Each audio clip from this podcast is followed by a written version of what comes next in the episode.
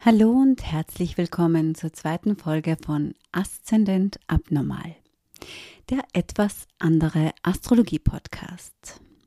Mein Name ist Barbara Wieninger, ich bin Astrologin und heute möchte ich mit euch über den Mond im Horoskop sprechen.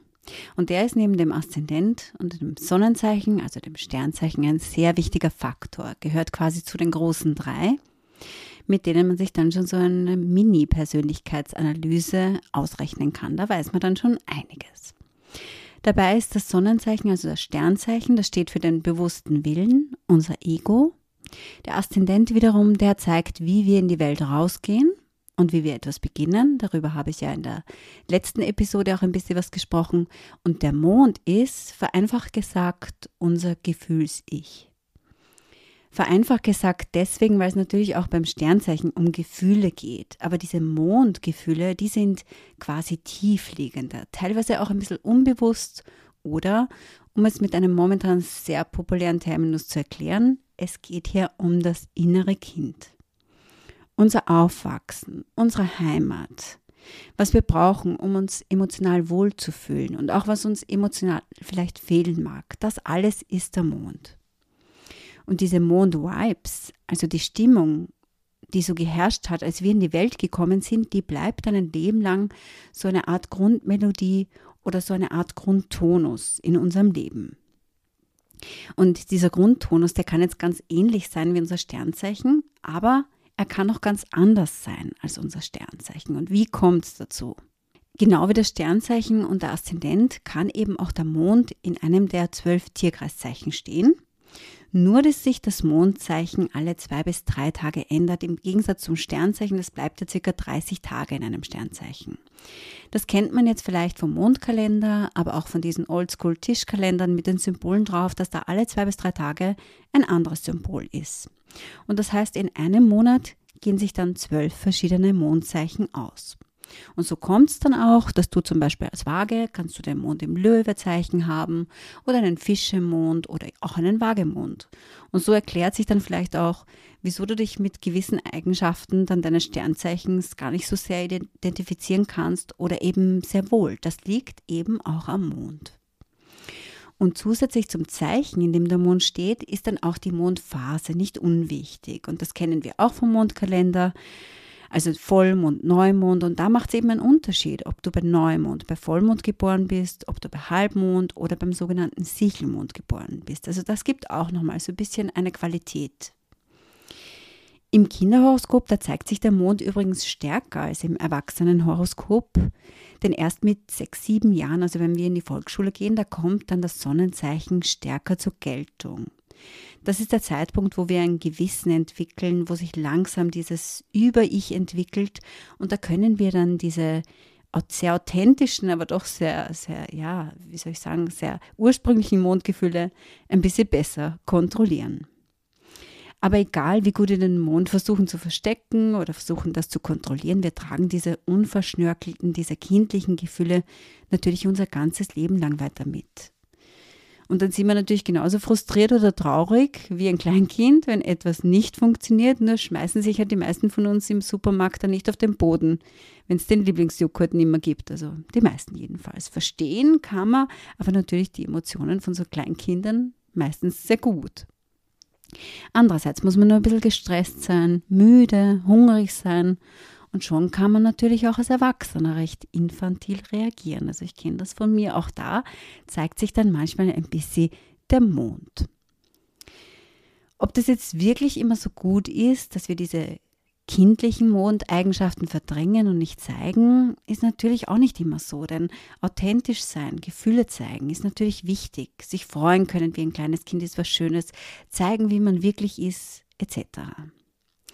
Nur was, wenn man das Gefühl hat, dass diese eigenen Mondeigenschaften vielleicht gar nicht so lieb und nett und ursprünglich sind? Und was, wenn du sogar das Gefühl hast, dass du manchmal von so Launen oder Stimmungen überrollt wirst, dass du quasi Autopilot bist bei deinen Mondeigenschaften und, und zum Zuschauen verdattert? Also da kann es dann schon mal helfen, dass man sich das Verhältnis zwischen Sonne und Mond im eigenen Horoskop anschaut. Also passen die Zeichen zusammen. Zum Beispiel sind es beides Feuerzeichen oder Wasserzeichen. Ist es eine ähnliche Energie? Oder sind das so verfeindete Zeichen und Anführungsstrichen? Und auch interessant zu beobachten, womit kann ich mich, besser identifizieren? Mit dem Mondzeichen oder mit dem Aszendent? Oder auch mit dem Sonnenzeichen? Wann spüre ich was? Ein ziemlicher Augenöffner für mich war zum Beispiel, als ich erfahren habe, dass ich ein paar Stunden nach Vollmond geboren bin. Also das hat mir einiges klar gemacht. Denn Vollmond, das heißt eben schon mal, dass Sonne und Mond in Opposition zueinander stehen. Sollen und wollen sind also schon nicht mal eins und es bedarf einiges an Arbeit, dass sich die beiden dann auch noch ergänzen. Wenn es gelingt, ist super. Wenn nicht, naja, typischer Vollmondeffekt. Jetzt steht meine Sonne im Stier, ganz am letzten Grad, fast schon Zwilling und mein Mondzeichen ganz am Anfang, wirklich bei den ersten Grad Schütze. Und die zwei sind sich halt nicht einig. Wenn wir uns jetzt diese Schütze-Mondenergie anschauen, ist das so, diese konstruktive Seite. Und wie gesagt, es gibt bei jedem Zeichen, egal ob jetzt Sonne, Mond, Aszendent und so weiter, es gibt immer diese konstruktive Seite und die, die nicht ganz so geschmeidig ist. Konstruktiv gesehen bringt aber diese Schütze-Energie Optimismus und Visionen. Man ist sehr offen, sinnsuchend. Man glaubt an irgendwas Höheres und auch an das Gute und dass am Ende auch alles immer leibend wird und zieht dadurch vielleicht sogar wirklich positive Erlebnisse, Menschen und so weiter an.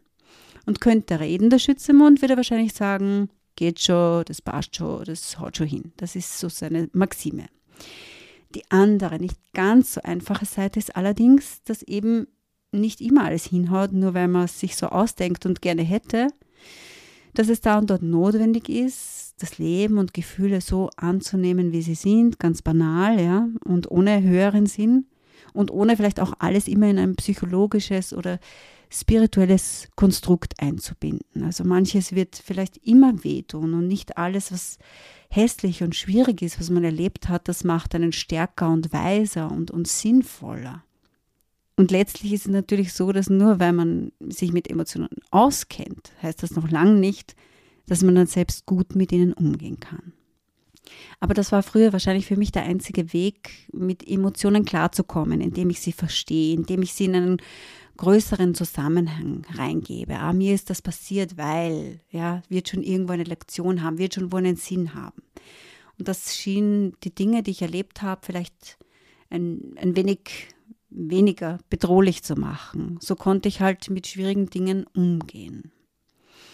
Aber was mein Mondzeichen inneres Kind, egal wie man das jetzt nennen mag, dennoch braucht, ist aber auch dieses Hinschauen, also diese Dosis Realismus und übrigens auch eine Prise mehr Grenzen. Auch das kann so ein Schützethema sein, dass man sagt, ist ja wurscht, passt schon, geht sie aus. Das klingt jetzt vielleicht nicht so dramatisch, aber dass sich ähm, zumindest in frühen Jahren bei mir jetzt niemand darum gekümmert hat, mir solche Basics, Realismus, Grenzen zu vermitteln, das hat mir später schon auch immer wieder große Probleme bereitet. Und wie gesagt, die Stiersonne, eigentlich ein Erdzeichen, hätte ja da die Lösung dafür, aber durch diesen Vollmondaspekt ist es eben total schwierig für mich gewesen, das zu ergänzen, mir damit zu helfen. Wie gehe ich heute damit um? Also was war, kann ich natürlich nicht ändern, aber ich kann versuchen, mir diese Mutter, Vater oder sonstige Fürsorgeperson zu sein. Ich sage jetzt extra Mutter, Vater, Oma und so weiter, weil früher hat man gesagt, der Mond ist alles mütterlich, aber ich glaube, heute ist der Mond vielleicht wirklich auch die Person, die einen gepflegt, genährt, aufgezogen hat und das kann nun mal auch jemand anderer sein. Auf jeden Fall kann man selber versuchen, für einen selbst diese Person zu sein, die es früher gebraucht hätte. Konkret heißt das, erstmal muss man überhaupt merken, dass man in dieses Mondmuster kippt. Bei mir und bei vielen Vollmondgeborenen übrigens ist da mein Schlafverhalten ein ziemlich guter Anzeiger für solche emotionalen Schieflagen. Also aufbleiben bis in die Puppen, weil es eh egal ist. Mit drei Stunden geht auch alles. Ja, das heißt, da muss ich wirklich dann das Zwiegespräch mit mir selbst suchen. Und auch so ein typischer Schütze-Move wäre, dass man statt, dass man sich um ein aktuelles Problem kümmert, sucht man sich einfach was Neues, anderes, womit man sich beschäftigen kann. Und das wären auch so typische Muster, wo ich merke, okay, ähm, da müsste ich jetzt vielleicht was tun, da müsste ich jetzt vielleicht eingreifen. Und inzwischen erkenne ich das auch schon ein bisschen besser. Klappt natürlich nicht immer, aber auch dank einer begleitenden Therapie kenne ich mich da schon ein bisschen besser. Das heißt, das Mondzeichen und seine Aspekte zum Sternzeichen erzählen dir nicht nur, wo du herkommst, was es gibt und auch woran es fehlt, sondern Diese Sachen zeigen dir auch, wie du dir selbst ein guter Beschützer und eine gute Beschützerin sein kannst. Ganz egal, ob dein Mondverhalten jetzt ähnlich wie bei mir so ein gewisses Laissez-faire sein mag oder ob deines eher ins Gegenteil geht. Das heißt, dass du dich gar nicht so entspannen kannst und vor lauter Grenzen setzen nur mehr eingesperrt bist mit dir selber, was zum Beispiel beim Mond in Steinbock ein, ein starkes Thema sein kann. Der Vollständigkeit halber muss man natürlich dazu sagen, dass es zu dem Sternzeichen, in dem der Mond steht, auch noch Hauspositionen gibt und Aspekte kommen, also so ein bisschen feinere Abstimmungen im Horoskop. Das heißt, es gibt dann noch Faktoren, die diese Problematiken bei gewissen Mondpositionen verstärken. Gleichzeitig können aber andere Aspekte das wieder mildern. Wenn du jetzt wissen willst, wie das bei dir ganz genau ist, kannst du dich natürlich gern bei mir melden und wir schauen uns dein Horoskop gemeinsam an. Hier und jetzt möchte ich damit aber ein bisschen zum Ende kommen.